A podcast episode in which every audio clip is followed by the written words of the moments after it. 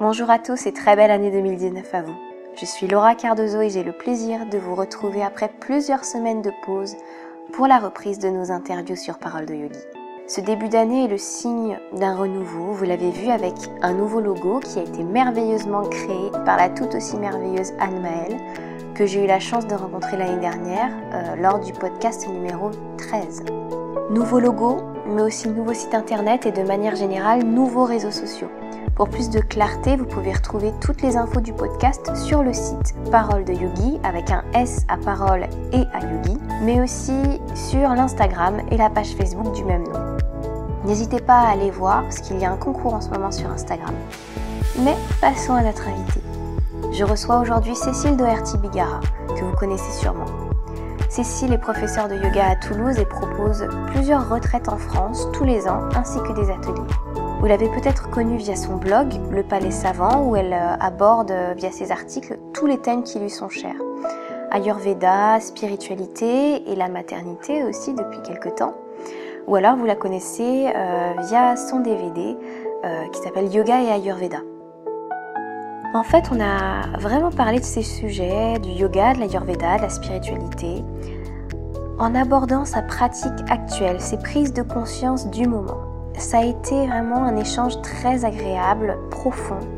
Euh, et, je suis vraiment très heureuse que l'année de parole de yogi débute de cette manière. Bonjour Cécile. Bonjour Laura. Comment tu vas aujourd'hui? Je vais bien. Je suis euh, dans mon lit, je regarde euh, dehors. Il y a de la pluie à Toulouse aujourd'hui. Ah ouais? Donc je suis bien contente d'être au chaud. Ah, tu m'étonnes. Nous, il fait un froid polaire en région parisienne c'est une horreur. Donc vous, vous êtes encore avec la pluie, ça va à peu près. Ça vient tout juste d'arriver. Voilà, terrible. En tout cas, moi, je suis vraiment très heureuse que tu aies pris euh, un petit peu de ton temps pour répondre à mes questions pendant pendant ce podcast. Je sais que tu as un temps qui est très précieux et voilà, ça me fait très plaisir.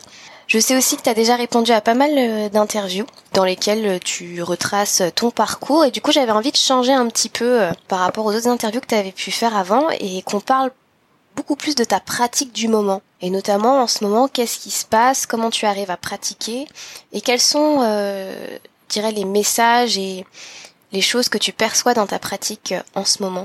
Ma pratique a beaucoup changé. Euh, j'ai accouché en janvier de l'année 2018, mhm. donc il y a bientôt un an. Euh, j'ai pas pratiqué pendant les derniers mois de ma grossesse et j'ai pas pratiqué pendant les premiers mois après mon accouchement. Donc euh, plus ou moins peut-être trois mois après mon accouchement, j'ai redéroulé mon tapis de yoga et tout mon corps euh, tremblait et tout mon corps était différent. Et euh, je me souviens que c'était vraiment une leçon d'humilité parce que euh, en termes de, de, force ou de souplesse ou, même de sensation dans le corps, c'était un vrai retour à la case élève, vraiment débutant, mmh comme si c'était mon premier cours de yoga. Et du coup, j'ai eu toute une une phase où j'ai dû euh, vraiment revenir aux bases. Et, euh, et, je me suis souvenu des premières années, vraiment beaucoup de postures debout pour euh, retrouver de la force dans les jambes et retrouver de l'appui au niveau de, des pieds, de l'ancrage. Et surtout centrer sur le fait de, de, se faire du bien, pas chercher à, à se prouver quelque chose et euh, pas chercher à, à s'épuiser dans sa pratique, mais au contraire à faire de sa pratique euh, un moment qui, qui me donnait de la force pour le reste. Et euh, c'était également euh, très court au début. Moi, je m'étais habituée à faire des pratiques d'une heure tous les jours. Et mmh. puis, euh, c'était plus 10 minutes, 20 minutes par-ci, par-ci par-là. Quand tu pouvais aussi, parce qu'avec un enfant, j'imagine que c'est pas évident de trouver le temps. Voilà, chacun, lui, il a son rythme. Toi, faut que tu arrives à te caler aussi quelque part pour cet espace pour toi. Oui, c'est vrai que avant, j'avais un peu ce, ce, cette idée que voilà, j'allais me réveiller, j'avais toute cette routine du matin où je buvais mon verre d'eau chaude et ensuite je, faisais un peu de yoga, où j'écrivais sur mon carnet, où je, fais, je faisais une méditation et maintenant je suis réveillée parce que mon enfant se réveille et je suis déjà fatiguée, j'ai pas assez dormi et donc je me réveille. Le premier truc que je fais, c'est je m'habille rapidement, je vais le chercher, je le sors de son lit, je lui fais plein de bisous, ensuite je l'allaite et c'est vrai qu'il y a plus cette euh, cette routine du matin de yoga ou de méditation et le yoga arrive plutôt euh, soit quand il fait la sieste, soit quand il est couché. Je pratique beaucoup le soir en ce moment à partir de 19h. Mmh et, euh, et c'est vrai que c'est pendant très longtemps, euh, ça a été une pratique pour compenser la perte d'énergie que j'avais en m'occupant énormément de mon enfant. Et depuis quelques semaines à peine, c'est redevenu un petit peu une pratique où je m'amuse et où je teste des choses différentes et où je joue un peu avec mes limites euh, parce que je sens que je j'ai des réserves d'énergie en fait. Et maintenant, je peux euh, m'explorer un petit peu plus. Tu t'es rechargé pendant ces, ces premiers mois de, de reprise du yoga. C'est vrai que ça doit être comment dire pas mal perturbant parce qu'au départ on doit avoir l'ego qui revient très très vite dans le début des pratiques en se disant non mais attends je suis prof je devrais pouvoir réussir je devrais pouvoir faire ça. Et j'imagine que c'est un piège au départ. Oui complètement. Il y a vraiment euh, il y a vraiment un côté ego il y a aussi quelque chose où quand on fait du yoga depuis des années on a appris à quelque part prendre du plaisir à être dans son corps également. Mmh on sait qu'il y a certaines postures ou certains enchaînements ou certaines choses qui qui, qui, nous font du bien et où on ressent certaines choses. Et là, on perd complètement ça. Et, euh, et c'est vrai que j'ai repris l'enseignement des, cours ici à Toulouse à partir de septembre. il y avait vraiment cette question de, de légitimité aussi, puisque moi, j'étais vraiment en train de reconstruire mes bases. Et, euh, et, au contraire, je me suis dit que ça m'allait, ça allait me permettre de d'aborder les élèves d'une façon peut-être un peu plus humaine, parce que c'est vrai que quand on pratique du yoga tous les jours et depuis des années, on est, on vit dans un autre monde en fait. Mm. Et on n'est pas forcément conscient que la personne pour qui sa vie ne tourne pas autour du yoga et qui vient une fois par semaine réussit à s'organiser avec son travail ou sa famille ou ses enfants, et elle réussit à trouver cette heure pour elle. Déjà, c'est un truc de dingue. on s'en rend pas forcément compte. Et, euh, et quand elle arrive, elle, n'a pas forcément besoin de quelque chose de, de feu d'artifice et de fou. Euh, elle a vraiment besoin aussi de se retrouver, de se faire du bien et de se reposer, d'avoir vraiment le temps d'atterrir et également avoir un bon shavasana. Donc, euh, ça m'a fait voir également ce, besoin-là qu'il y, avait, euh, qu'il y avait chez les élèves. et je pense aussi à me rendre un peu plus humaine.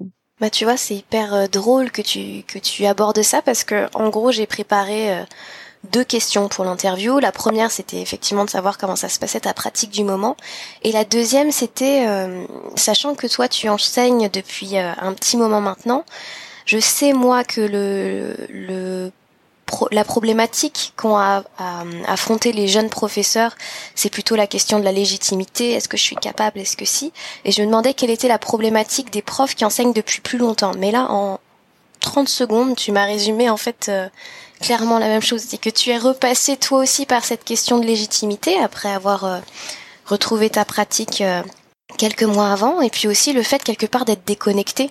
Quand on pratique beaucoup, on, évolue dans un autre monde, et c'est ça, selon toi, la problématique principale des, profs? Alors, je suis sûre qu'il y a plein de problématiques différentes professeurs. Euh, pour moi, il y a J'essaie souvent de, de, Parfois, je me dis, par exemple, euh, une habitude que j'ai que, que j'ai dans mes cours, c'est que j'ai un temps d'introduction de 5 ou 10 minutes où je parle d'une thématique. Et je peux euh, lire un poème ou euh, partager une réflexion ou raconter une histoire personnelle. Et ces derniers temps, je me dis toujours, imagine que la Cécile qui avait 18 ans et qui a pris son premier cours de yoga est dans la salle. Comment est-ce qu'elle aurait besoin qu'on lui parle pour que vraiment son attention soit captivée et qu'elle comprenne de quoi on lui parle? Et je trouve que c'est important parce que il faut toujours se rappeler que les personnes qui sont dans la salle, elles ont leurs propres inquiétudes. Elles, elles baignent pas dans, ces thématiques ou dans cet univers constamment.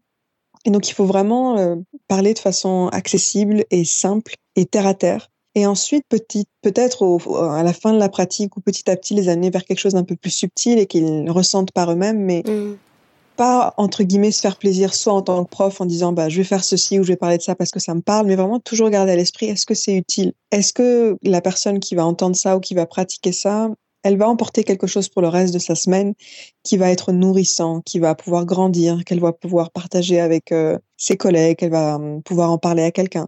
Est-ce que ça va durer ou est-ce que c'est juste quelque chose que je fais parce que hum, moi j'aime bien ça et ça s'arrête là? Et c'est vrai que moi, ça, ça, me, ça me travaille énormément, cette idée de, de, de rendre la pratique accessible à tout le monde, bien sûr en gardant une part de, de, choses qui, euh, qui font que les élèves se surprennent parfois dans leur pratique ou, euh, où ça va un petit peu hors de leur zone de confort et du coup, ça, ça, parfois ça leur apprend quelque chose, parfois juste, voilà, c'est quelque chose qui les fait rêver, mais quand même garder quelque chose qui fait que cette heure pour laquelle ils s'organisent et qui, qui demandent beaucoup d'énergie de la part d'eux et de la part de, des gens qui les entourent, euh, qu'elle soit réellement nourrissante. D'accord. Et du coup, toi, tu as pris conscience de cette bah déjà du fait que les gens qui sont autour de nous, qui sont euh, des élèves qui se présentent à nous, euh, déjà n'ont pas forcément euh, toujours le temps de venir. Et moi j'ai lu il y a pas très longtemps des professeurs qui disaient que la pratique du yoga, si on venait qu'une seule fois par mois, c'était c'était vraiment pas utile et que, ou en tout cas vraiment pas suffisant. Et, et c'est quelque chose qui m'a qui m'avait moi assez heurté dans dans ma sensibilité de prof. Qu'est-ce que toi tu en penses? Alors c'est marrant parce que je pense à cette thématique en ce moment. Nous, en tant que peut-être professeurs ou personnes qui sont vraiment passionnées, on, on considère que voilà, si on, si on s'est inscrit à un cours, ben on va y aller chaque semaine et on va on va euh, avoir cet euh, engagement envers soi-même et envers son bien-être. Et on a vraiment conscience que cette heure ou ces deux heures qu'on passe, elles, elles fructifient en fait, elles se, elles se multiplient, elles se décuplent dans la semaine. Mm-hmm. Donc si on a vraiment ce temps pour, euh, pour réellement déconnecter de tout, on sait que ça va amener une fraîcheur dans notre esprit et, et une ouverture dans notre corps qui va faire du bien à tout le reste. Donc, quelque part, on s'attend à ce que tout le monde soit conscient de ça et que, et que finalement, si un élève est inscrit, bah, il vienne chaque semaine et il soit vraiment curieux, il soit vraiment euh, présent, il soit vraiment dévoué à sa pratique. Sauf que, encore une fois, ces, personnes, elles, elles ont des engagements et elles ont des responsabilités, elles ont des plannings et elles ont des, limites et des, choses qui se passent qui font que elles vont pas forcément respecter ça. Donc on se retrouve parfois dans des, dans des situations où un élève s'inscrit, il vient pas pendant trois mois, euh, ou alors il, il, vient de temps en temps et, et bien sûr qu'on voit que ça, ça, ça n'aide pas vraiment à, à ce qu'ils saisissent pleinement la, la, valeur et la beauté de cette pratique. Parce que c'est vraiment quelque chose qui, au début, est un peu inconfortable et un peu différent. Et ça demande quand même de, de s'y frotter plusieurs fois avant de vraiment se sentir à l'aise et trouver ses marques et ses repères. Donc, euh, moi, en tant que professeur, je pratique vraiment beaucoup le fait de, de parler avec mes élèves, ceux qui ont du mal à être assidus, et déjà de, de, leur demander, parce que souvent j'ai des réponses euh, finalement qui n'ont rien à voir avec moi ou avec le yoga, mais qui est Bien simplement qu'en ce moment au travail ils sont débordés ou qu'un membre de leur famille est malade et que donc euh, tous les soirs ils vont s'occuper de cette personne-là. Ou aussi peut-être euh, vraiment chercher à, à savoir s'ils ont des questions, des choses qu'ils n'ont pas compris ou qui les mettent mal à l'aise.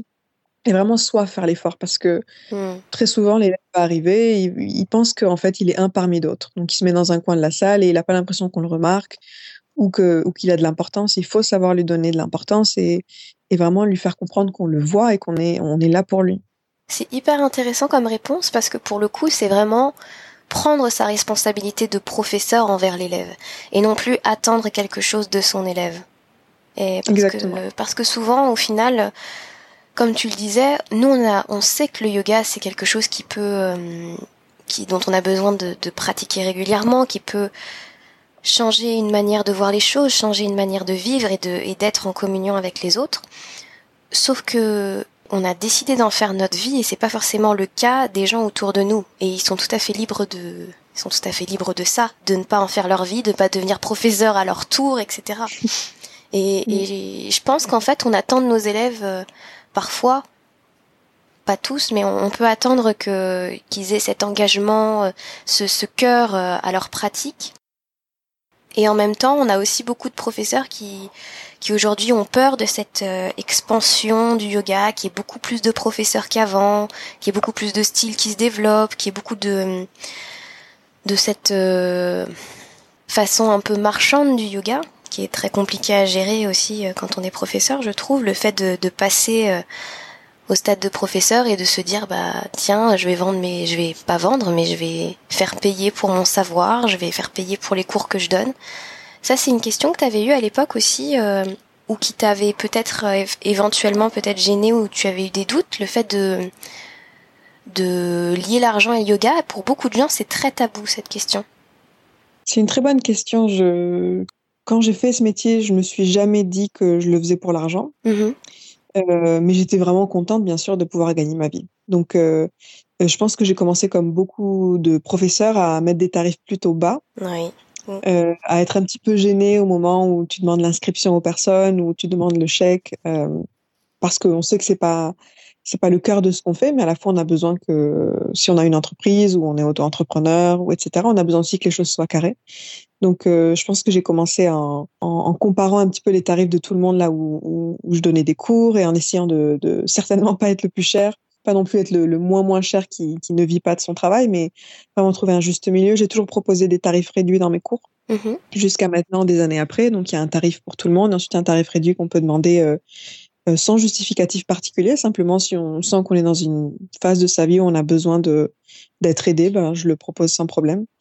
Et, euh, et progressivement, prendre un peu plus de confiance et, et, proposer des ateliers, proposer des retraites. Et je pense que c'est vrai que petit à petit, les, les prix augmentent parce que c'est aussi un moment où on se paye le prix juste. Oui. On reconnaît sa valeur. exactement. Et toute cette gêne au niveau de l'argent, elle est complètement partie une fois que j'ai eu mon enfant. Et c'est pour moi une, la chose qui, que m'a le plus appris cette année où, j'ai accouché, j'ai eu un bébé, c'est que j'ai compris la, vraiment pleinement la valeur de ce que je faisais. Euh, donc j'ai compris que pour moi déjà, quand j'étais en postpartum, en postnatal, si j'avais 30 euh, minutes de yoga nidra, euh, que je pouvais faire euh, où je faisais un scan corporel complet, etc. Euh, ce que ça m'apportait était tellement était tellement riche, était tellement puissant que j'ai pleinement pris conscience qu'en fait toutes ces années où je donnais des cours et je ne savais pas si ça avait un impact, si ça apportait quelque chose aux gens, j'ai vraiment compris que oui, parce que avant d'avoir un enfant, toute ma vie tournait autour du yoga et, et j'avais une amplitude de temps pour me faire plaisir et faire des ateliers, faire des cours. Et une fois que tout ça est un petit peu disparu et que je me suis complètement consacrée à mon enfant, et je pense que c'est le cas de beaucoup de personnes qui n'ont pas le temps de prendre soin d'elle, j'ai compris qu'une demi-heure, une heure euh, était, euh, était d'une grande valeur. Et donc cette année, euh, j'ai plus du tout, mais j'ai absolument pas de gêne à déjà à me faire payer, à parler d'argent, à, à proposer mes tarifs parce que j'en suis convaincue. Je suis convaincue que ce cours dans la semaine où un élève ou une élève va venir va complètement changer euh, euh, sa perception à la fois de sa vie ou de son travail ou de sa famille. Ça peut vraiment aider à enlever un peu cette dureté qu'on peut avoir en nous-mêmes. Par exemple, cette semaine, la thématique du cours que je donne, c'est que on est dans un mois de décembre où on est très projeté vers le futur. Donc on est, on, on regarde l'année prochaine et on a tous ces objectifs de tout ce qu'on va mieux faire entre guillemets. Donc on se dit que, euh, je sais pas, peut-être qu'on va davantage voir ses amis ou prendre plus des nouvelles de notre famille. Euh, on va améliorer quelque chose dans notre travail. On a vraiment ce côté euh, l'année prochaine je ferai mieux.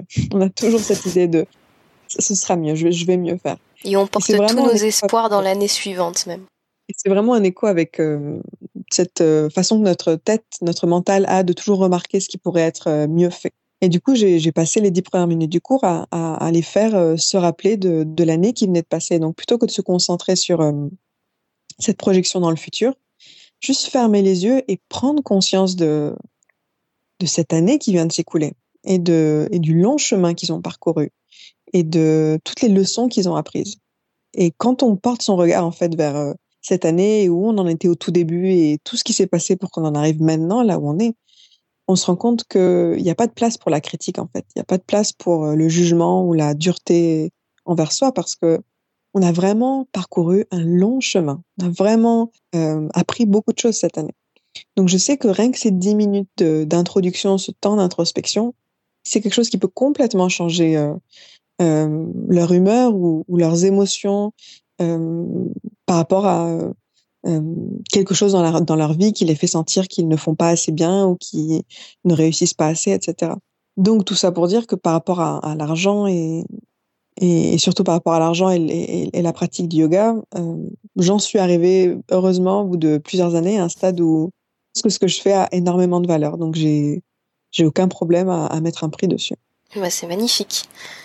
Et j'espère que ça, qu'à tous les professeurs qui nous écoutent, ça, ça va les inspirer aussi dans ce sens-là, quelque part. J'espère. Bah tiens, on parle de tes, on parlait là euh, de tes premières années, de ton premier cours. Donc tu as commencé le yoga à l'âge de 18 ans, c'est ça?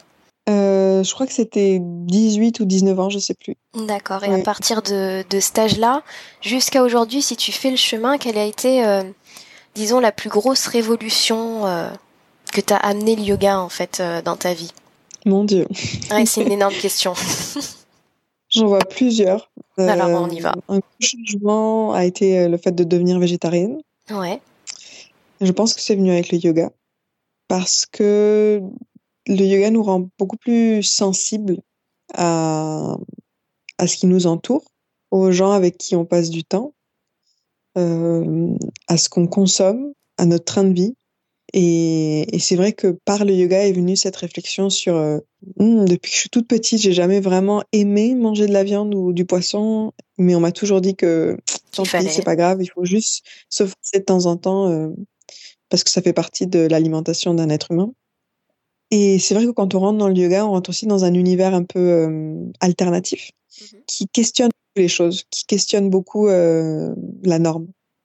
Et je, je remercie le yoga pour cette capacité à un peu à se rebeller ou en tout cas à questionner les choses.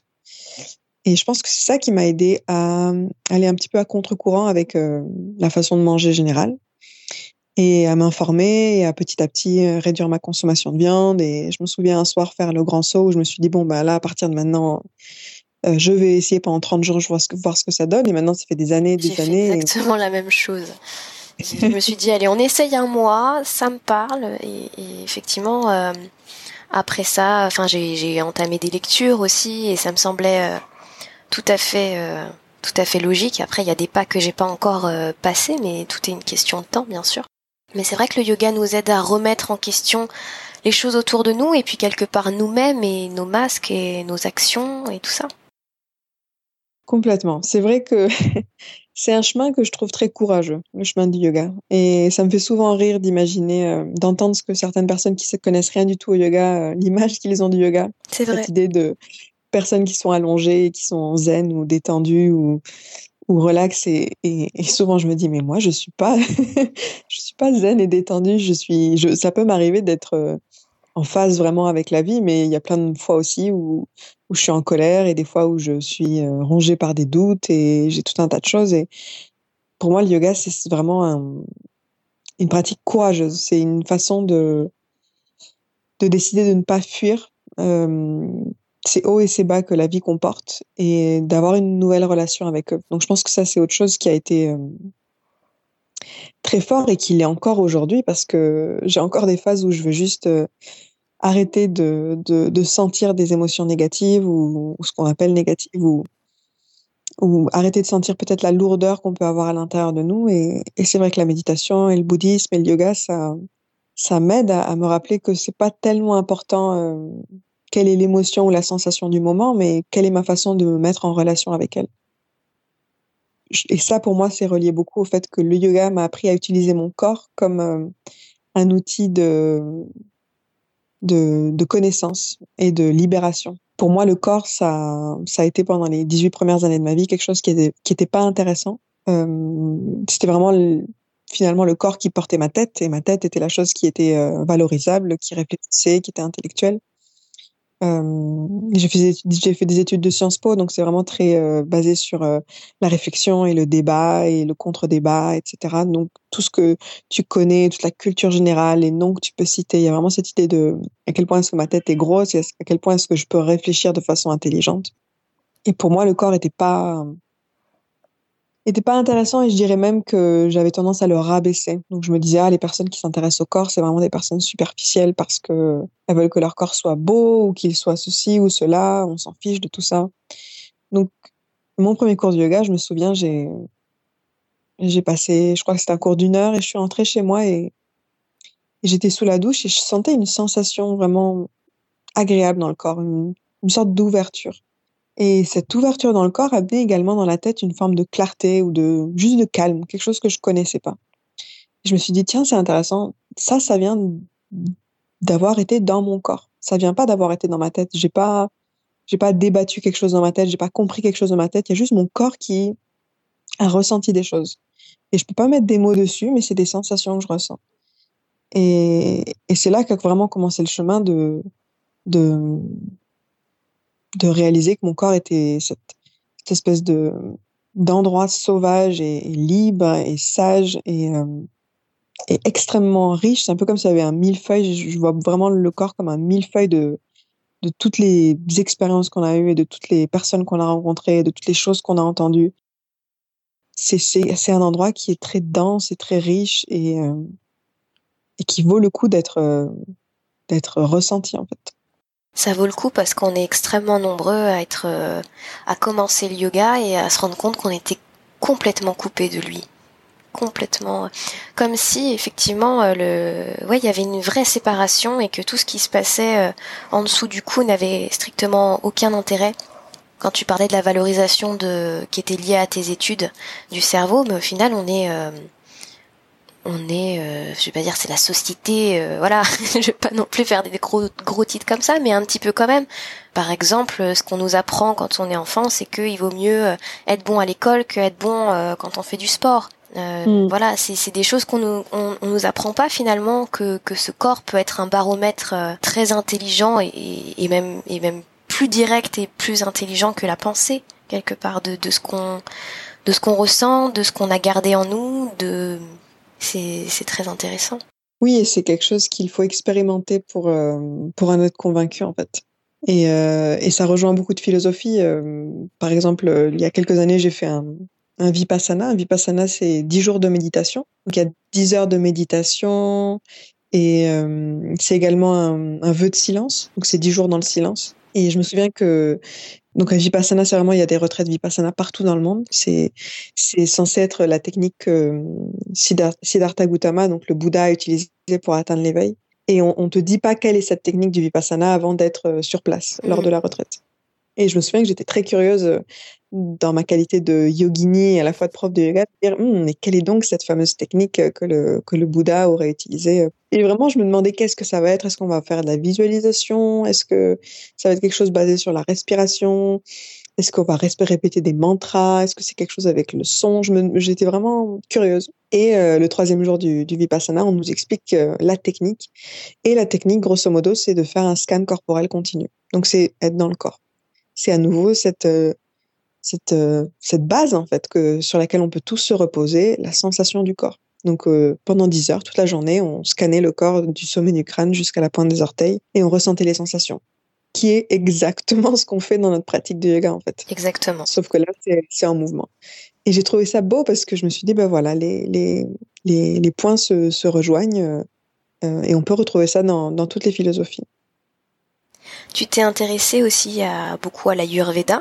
Est-ce qu'on peut dire que c'est une médecine indienne? Ou je me trompe? Oui, c'est ça, hein. Et, comment est-ce que tu arrives à l'appliquer dans ta vie de tous les jours?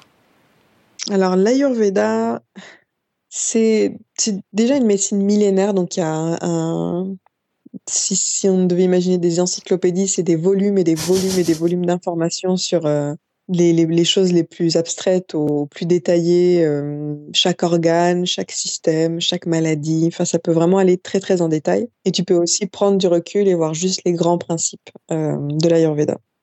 Les grands principes, on pourrait dire que c'est euh, ces, ces trois éléments, ces trois énergies qui sont partout tout le temps. Donc, tu as Vata qui va être l'air, Kapha qui va être un peu l'eau ou la terre, ce côté lourd, mhm. et Pitta qui va être le feu. Et donc l'idée, c'est de, voir dans une journée, dans une saison et dans la personnalité de quelqu'un, laquelle de ces énergies a tendance à prendre le dessus. Et à partir de là, essayer de, de, de ne pas euh, euh, en rajouter des couches sur cette énergie qui est déjà dominante, mais explorer les autres. Donc euh, la façon dont tu le vis au quotidien, c'est que si tu connais par exemple ta constitution, donc quelle est ton énergie dominante, tu apprends aussi quels sont les aliments ou les, les habitudes que tu peux avoir qui, qui vont avoir tendance à te faire pencher un petit peu plus vers l'équilibre ou un petit peu plus vers le déséquilibre. Donc, je donne un exemple près. Si tu es une personne qui, euh, qui a une énergie dominante air, donc tu peux imaginer une journée à la maison où tu entends euh, euh, qu'il y a beaucoup de vent dehors et il y a vraiment ces feuilles qui bougent partout. Il y a beaucoup de gens qui disent que le vent, ça les rend un peu fous mmh parce qu'il y a ce côté très, très agité qui ne s'arrête jamais si tu es une personne qui a cette dominante R, tu vas avoir euh, euh, des pensées qui vont euh, être sans cesse en train d'aller dans tous les sens et aussi une énergie qui va être très agitée. Et cette énergie agitée, elle va, elle va t'amener à déjà à perdre beaucoup d'énergie parce que ton attention, elle est constamment en train de sauter d'une chose à une autre. Et elle va aussi affecter certains systèmes, notamment par exemple le système digestif. Et donc quelque chose de, de très simple, ça pourrait être de dire bon bah puisque cette énergie euh, agitée euh, et, euh, et, froide prédomine dans mon corps, je vais prioriser de boire et de manger des choses chaudes. D'accord. Donc juste ça. juste ce principe de faire le choix de ne pas manger un plat froid, mais de manger un plat chaud, euh, et pas boire un grand verre d'eau froide, mais boire un grand verre d'eau chaude ou un thé, ou tout simplement de se couvrir le cou, même quand, quand tu es à la maison, de créer ce chaud, ça va contrebalancer un petit peu cette énergie qui va être froide. Et par exemple, ce qu'on disait par rapport au corps également, si, si tu sens que tu es si on a tous des moments dans la journée où on est un petit peu, euh, on, sent de l'inconfort ou alors on sent de l'agitation et on a tendance, pour résoudre ça, à rajouter une nouvelle couche de, de, stimulation. Mhm. Donc on va reprendre son téléphone, re-regarder ses mails, re-regarder, euh, je sais pas moi, Instagram, euh, refaire quelque chose. Et au contraire, ce que tu pourrais faire, c'est au lieu de, de rajouter ce mouvement, ce vent, te dire bon bah je vais juste m'allonger, fermer les yeux pendant cinq minutes, ou je vais faire juste une posture de yoga. Donc du coup, l'Ayurveda, c'est vraiment quelque chose qui est euh, en lien aussi avec l'observation à la fois de ce qui se passe dans notre corps, de notre état d'être, de ce qui se passe à l'extérieur. Ça demande aussi une, euh, une attention et une, euh, une sensibilité aussi à ce qui se passe. Et ça demande aussi une, une acceptation de ne pas faire la même chose tous les jours. Donc, on peut mettre ça en relation, par exemple, avec l'étude du cycle menstruel, où pour une femme, on va dire qu'il y a des moments dans son cycle où euh, elle a besoin euh, de repos et des moments où elle a plus euh, besoin de, mouvement. Et, et, vient la question de oui, mais est-ce que moi, je veux pas finalement tous les jours être à 100% Et l'Ayurveda, c'est cette même idée de si je regarde dehors et si je regarde à l'intérieur, j'ai peut-être plutôt besoin de quelque chose, mais ça correspond pas à ce que mon planning ou mon ego ou, ou ce que j'ai décidé euh, m'impose et du coup, qu'est-ce que je fais? Est-ce que je, j'avance tête baissée avec ma to-do list et mon objectif coûte que coûte? Ou est-ce que je fais un petit peu le pari de savoir que les bas nourrissent les hauts et les hauts nourrissent les bas? Je sais pas si c'est, si c'est clair. Ah, c'est très clair, c'est très très clair. Surtout quand tu parles du, cycle féminin, je vois bien. Et d'ailleurs, euh, Ilia en a parlé un petit peu sur sa story, et puis j'ai eu la chance d'avoir euh, Anne-Mel euh, au téléphone il n'y a pas très longtemps qui me disait que vous travaillez à, à la création d'un e-book, d'un petit quelque chose justement en rapport avec ces cycles de la femme et du respect et de l'écoute de tout ça. Euh, Il y aura du yoga là-dedans? Oui, alors euh, il y a il y a Renan et moi, on, est toutes les deux toulousaines, on est on est deux amies qui partagent aussi la passion du yoga et on, on est en train de créer un, un programme en ligne autour mhm. des cycles féminins il va y avoir du yoga. Donc, il y a une, le, cycle menstruel est généralement divisé en quatre phases. Mais d'ailleurs, qu'on soit une, femme ou pas, on peut euh, sentir ces phases-là dans notre vie en général. Il y a vraiment des, des phases euh, d'énergie qui montent et d'ouverture et d'expansion et, et, plus des phases de déclin et de, et de relâchement et de, et de retour à soi. Et donc, il va y avoir euh, des, des pratiques de yoga en accord avec ces énergies-là pour, pour apprendre à les, à les incarner dans le corps euh, pour justement nous aider à, davantage les appliquer dans notre vie. Donc il y a toute la partie yoga, il y a aussi euh, des méditations, il y a tout un e-book euh, très très complet sur ces, cycles menstruels observés à la fois par par un côté hormonal, mais aussi par par le yoga et par toute une réflexion sur la femme en fait. On est vraiment dans une phase où, où on se rend compte, je pense, notre génération que que la femme, on lui a, on lui a un peu imposé un cadre dans lequel elle, elle ne se sent pas à l'aise. Hmm. Et elle a un petit peu de dessiner autour et de, et de contourner de, et de faire à sa manière et de, tester des choses différentes. Euh, je pense que c'est aussi en lien avec le féminisme. En tout cas, ça l'est pour moi. Ça l'est tout à euh, fait. vraiment, euh, voilà, ce questionnement sur, sur être une femme maintenant et, et, et qu'est-ce qui est bon pour moi et à la fois euh, questionner peut-être des choses qui nous semblent euh, aller de soi et qui, et qui ne le sont pas. Je pense à quelque chose euh, que je lisais récemment dans un livre qui s'appelle Femme qui court avec les loups, où elle disait que la femme est, est souvent euh, dans l'archétype de la guérisseuse. Mm-hmm. Et c'est vrai qu'autour de moi, euh, tous les profs de yoga généralement sont des femmes, beaucoup de profs en tout cas sont femmes. et beaucoup de mes élèves sont dans le soin, les infirmières, les instituteurs, les institutrices, pardon. Et elle expliquait que c'est magnifique, hein, qu'il y ait ce, ce, cette envie d'être euh, d'être là pour l'autre et d'apporter quelque chose à l'autre. Mais qu'elle disait aussi que ça questionnait le fait qu'en tant que femme, euh, on a intégré que notre vie doit être utile. on doit faire quelque chose qui quasi justifie qu'on a, on a le droit de, d'être. De, de, vivre, si on peut le dire comme ça, d'être parce qu'on on sert à quelque chose, parce qu'on est utile. Et donc, il y a aussi cette réflexion, voilà, de, de, de en, en tant que femme, de, de comment on se positionne par rapport aux autres et, euh, et comment on peut aussi retrouver sa nature sauvage et retrouver ses terres et garder un peu de ce miel ou de, ce de ce de, ce bien euh, pour nous aussi, pas tout de suite le, mettre au service des autres, pas tout de suite le rendre utile, pas tout de suite faire de sa vie quelque chose qui, qui est utile ou qui doit être euh, tout de suite investi dans son travail ou dans ses relations ou dans sa famille. Et la femme est souvent dans cette position où, où elle va tout de suite donner, donner ce qu'elle a aux autres. Donc c'est aussi une réflexion sur, sur ça finalement. C'est vraiment une question très intéressante.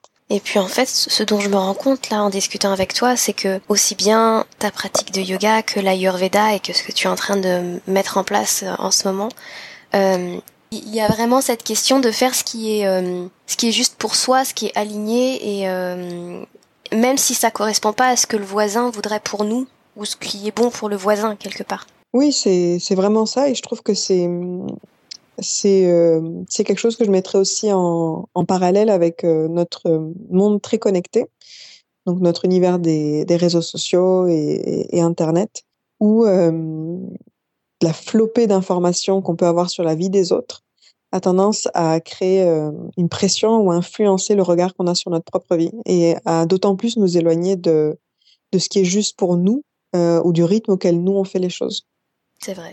et c'est vrai qu'on on, se rend compte que, enfin moi ça m'a quand j'ai quand eu mon mon fils en début d'année que j'ai vraiment pris euh, euh, du recul par rapport à ça tout simplement parce que j'avais pas de temps pour euh, pour le faire ce que je faisais avant.